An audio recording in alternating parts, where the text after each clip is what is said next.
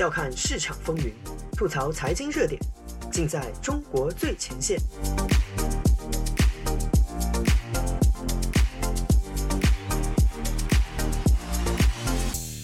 欢迎收听自由亚洲电台，这里是中国最前线，我是主持人子昭。本期节目，我们从近期发生的一起不幸的事件说起。二零二二年，很多中国人被迫就地过年。这个春节实在是过得冷清。开年后的中国股市继续颓势，不少股民戏谑：过年拿的红包一转眼就没了。散户如此，那些掌握专业知识和特有资源、手握大笔资金的专业投资机构如何呢？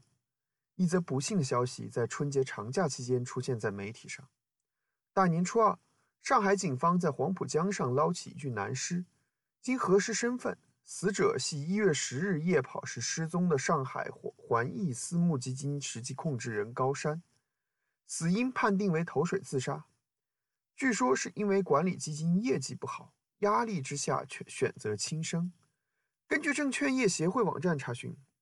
这位高先生从事证券金融行业十六年多，从电子行业周期性行业分析师起家，从事私募投资也有近十年经验，且业绩突出。连续两年打入最佳私募前五名。从私募排排网的信息得知，高山名下的环益资本管理基金四十八只，总规模接近五十亿人民币，收益表现也还算不错，尤其是回撤啊控制得很好，最大回撤还不到百分之二十，似乎没有什么严重亏损。但一张在金融民工间广泛流传的微信截图却称称他亏损加客户大笔赎回，管理规模从六十亿掉到两亿。甚至很多同行还猜测他是帮人操盘，进行了高风险的杠杆业务，出现巨亏，得罪了有黑道背景的投资人才遭此不测。这些信息在公开途径查询不到，目前警方对这一案件也没有最后定案。我跟高山算是同龄人，二零一七年在上海因为业务有过一面之缘。这一不幸事件带来了这些天来我微信里各个金融民工群里持续的低气压。给大家在魔幻二零二一年之后已经很灰暗的心情抹上一道更重的阴影。对于高山的身亡，我们只能等待进一步的消息。但对于包括私募基金在内的各类专业投资机构来说，二零二一年真真是艰难的一年。根据第一财经报道，目前市场上规模超过一百亿人民币的一百一十一家头部大型私募中，有九成都在亏损状态。全市场有九百多家私募产品。净值低于零点八元，处于一般意义的风险警示线以下，有一些甚至低于零点二五元。某些头部私募大佬也未能逃脱，如知名投资人但斌旗下的东方港湾新一期产品回撤将近百分之二十，并且还很多投资人看到市场没有起色，不断的要求赎回，造成机构管理资产规模的不断萎缩。当然啦，私募机构自己也对市场的波动做出了很大的贡献。由于中国证券市场缺乏有效的做空机制，国内证券私募基金有百分之八十以上的规模以一种奇怪的形式存在。他们的策略几乎都是简单的股票多头，不使用对冲手段啊，当然可能也是没有合适的，不在资产类别上分散，持仓往往高度集中在某个行业或者是操盘的基金经理喜欢的某个风格，乃至于某个个股，这就造成了普遍性的堵赛道、冲热点。但与此同时，作为受到监管的基金，这些私募又都有止损线的约束，这使得他们难以避免追涨杀跌。一旦赌错了净值快速下跌，就只能减仓割肉，进一步驱动市场资金恐慌性的出逃。加上量化交易逐渐通行，很多机构搞量化交易都是使用指数增强策略，程序会基于技术分析做出顺应市场波动方向的操作，变成了助涨助跌。私募基金看起来业绩不佳，但另一方面是他们的资产规模却飞速扩大。过去的一年里，中国证券私募基金的规模从三万亿飙升至六万亿。从这个角度来说，二零二一年实际上是他们高歌猛进的一年。这背后是大规模的流动性泛滥和中共当局导向造成了资金投资方向上的变化。我们先说回私募基金本身，私募在中国算是个新事物，直到二零一三年才成立中国。证券投资基金业协会并将非公开募集基金纳入法律监管范围，到现在还不到十年。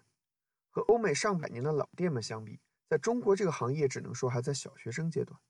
很多私募投基金经理本质上仍然是一个大散户，或者根本就是之前著名的游资牛散敢死队洗脚上天。他们往往赌性深重，而 A 股市场一直不改的赌场性质也加剧了他们的这种投机。百亿级私募只能算是极少数头部，市场上大部分私募的管理规模并不大。根据中基协统计数据，截止二零二一年底，备案的私募证券投资基金处于存续状态的共有七万六千多只，规模六点一二万亿人民币，平均每个基金管理规模只有约八千万。这点规模能支撑什么投研力量，可想而知。我深圳的圈子里啊，很多朋友就成立这样的小私募，连个像样的写字楼都不用租，平时找几个大专生看看盘，他们自己则常年混迹于各种酒局，醉心于打点各类关系，获取内幕信息，试图通过在一两只股票上坐庄来捞笔大的。二零二零零年五月，私募冠军叶飞爆料中原家居、南岭明报等多只股票存在市场操纵行为，称其为杀猪盘诈骗，但几个月后却把自己也当成同案犯卷了进去。这出狗血大戏揭开了中国市上市公司所谓市值管理的冰山一角，再次确认了啊，A 股就是赌场的普遍大众印象。但不赌不行啊！对于规模达六万亿的私募基金们来说，大部分人的心态跟散户区别并不大。几千万、一两亿的规模，要想认认真真的学着书上说的各种模型搞什么风险对冲、分散投资，那那真是书读傻了。不梭哈一笔，靠什么做出业绩吸引投资人呢？私募基金投资门槛是一百万人民币，而且由于它的运作信息只需要向投资人披露，不需要向大众公开，这些投资人自然是经济实力强、投资经验丰富且拥有各种社会资源的人，包括我们一开始提到的高山身亡事件背后可能的黑道投资人。这些人对收益要求更高，但私募在资金量、资源实力、投研能力、经营能力方面都不见得比公募大机构更厉害，却要做出比别人更好的业绩，加上市场本身就存在无数漏洞。走旁门左道便在所难免，如同一部讲述2008年金融风暴的好莱坞电影里讲的，在这个市场生存啊，你要么比别人快，要么比别人聪明，要么就会骗人。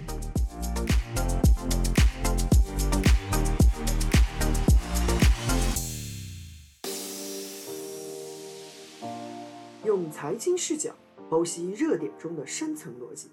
嬉笑怒骂间把握喧嚣下的中国脉动。内容相当靠谱，形式绝不严肃。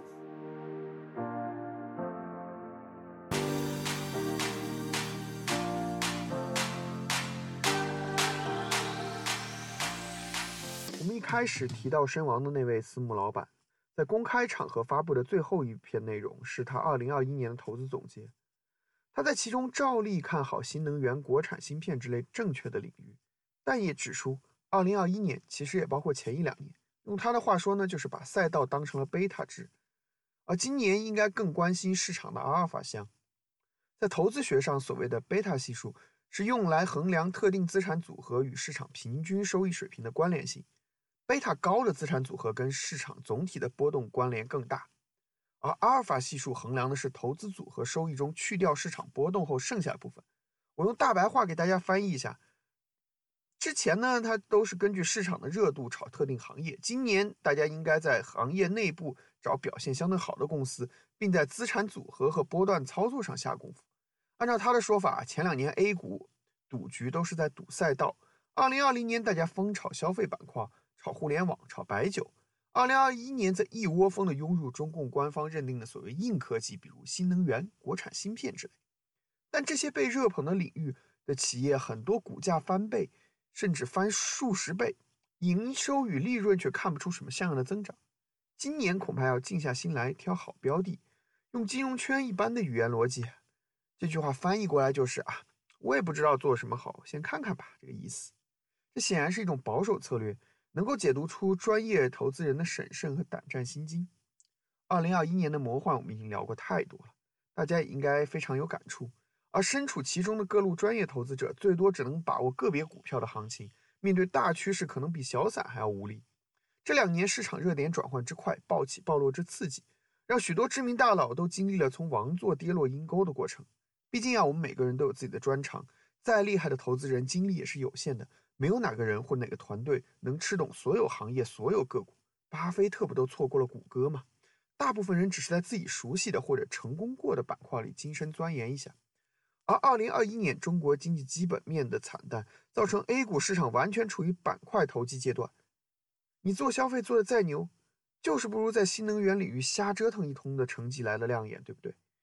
这种局面其实对于以资本市场为生的人来说是十分可怕的。很多人即使侥幸赚到了钱，也总是期待市场能够真实筛选出有价值的公司啊。不过这句话在 A 股里一向是一句口号。当然，很多私募基金2021年的成绩单是被海外投资基金挽救的。2021年的美股虽然也有些狂欢过度的征兆，但好歹大家是看准那几家真的很能赚钱的龙头科技股在炒，看准市场大方向跟好风，不需要什么特殊技能就能大赚。但顺着中国政府对外管制的不断不断加强，海外投资门槛日渐提高，而美联储即将开始严酷的加息周期，资本市场的狂欢要暂时告一段落，这是大概率事件。这也难怪大家都对2022年做出了一个悲观和无奈的预期。我也不知道有什么能做的，先做好自己能做的，活下去吧。2022年初，美联储接连放出加息信号，美股市场开始出现波动。全世界央行纷纷跟进，疫情以来的资本市场狂欢已经听到了散场的铃声。美股有多大泡沫不是本栏目讨论的问题，充分有效的市场会给出一个合理的重新估值。毕竟各大科技公司的盈利基本盘还在。但对于此时正选择逆势大放水的中国，后面的发展就有点意思了。相比于墙内专业投资人的保守或强行乐观，墙外很多人却是相当肯定的认为，二零二二年会是 A 股的一轮回光返照。放水会带来一轮所谓的闭关牛，以及中国的闭关锁国会进一步加剧，所以放水放出来的大量资金就只能被引导进入 A 股，炒出一波新的行情。这个确实很可能是中共，尤其是总加速师本人所期望的。与自带扩大贫富差距属性的楼市不同，股市门槛低，看似人人平等，又似乎充满许多暴富机会，资金又能直接服务实体经济，似乎更适合引导人民配置资产。美国人的资产毕竟都在股市里嘛，这些钱不仅撑起了华尔街，更支持了引领世界的硅谷和好莱坞，这是总加速师所羡慕不已的。二零一五年的一波人造牛市，可能就是总加速师想把人民的资金引入实体经济的一次尝试。中国炒了十几年房，搞了十几年大基建，堆出无数的水泥钢筋，却连一块小小的芯片都造不出来。如果能借着中美脱钩、境外上市企业回流的态势，配合放水制造一波行情。让中国人相信中国的股市一样能赚钱，甚至比炒房子还赚钱，那么就有钱投入所谓的硬科技来跟美国佬好好干一仗。加上二零二二年总加速师要连任登基，内外都要面临各种各样的挑战，造也要造一波繁荣来给自己的登基造势吧。配合严密的外汇管制，印出来的钱外流数量有限，我们在单向开开下呢。我们在单向开放下，让华尔街的热钱进来托市，里外一起推。不愁不让今年的景气提升一波，这大概就是所谓的闭关牛吧。这个逻辑是 make sense 的，但我也觉得有时候理想很丰满，现实可能骨感。首先是中国上上下下对 A 股实在已经是爱不起来了，要制造一波大行情，非得营造比2015年更狂热的气氛才行。但彼时中国人的口袋还是满满的，居民负债水平比现在低得多。当时基本面虽然也有各种问题，但不至于像今天这样内外交困。尤其是现在与西方世界紧张关系是过去几十年都未曾出现过的。另外呢，还有一个麻烦，就是中国股市浓重的政策式特质，使得做空砸盘总是不受欢迎的，只能单边做多的机制必然会放大波动的幅度，缩短牛市持续的时间，人造牛市的结果很难预料。加上各方面信息所透露出来的，金融业资本市场领域实在非总加速师所长，甚至都不是他完全能控制的。他想让资本按照他的意思去他重点发展，但实际上却没什么价值的领域，未必能得偿所愿。强行用命令取代市场，则会把中国已经奄奄一息的自由市场和对外开放更快地推向死亡。闭关牛也许会有，但恐怕比二零二一五年的那一波还要昙花一现，在一地之鸡毛之上留下新的残局。本期节目就到这里，内容仅表示个人看法或引他人意见，不构成任何投资建议，也不代表自由亚洲电台的观点。我们下周继续相约中国最前线，我是子昭，再见。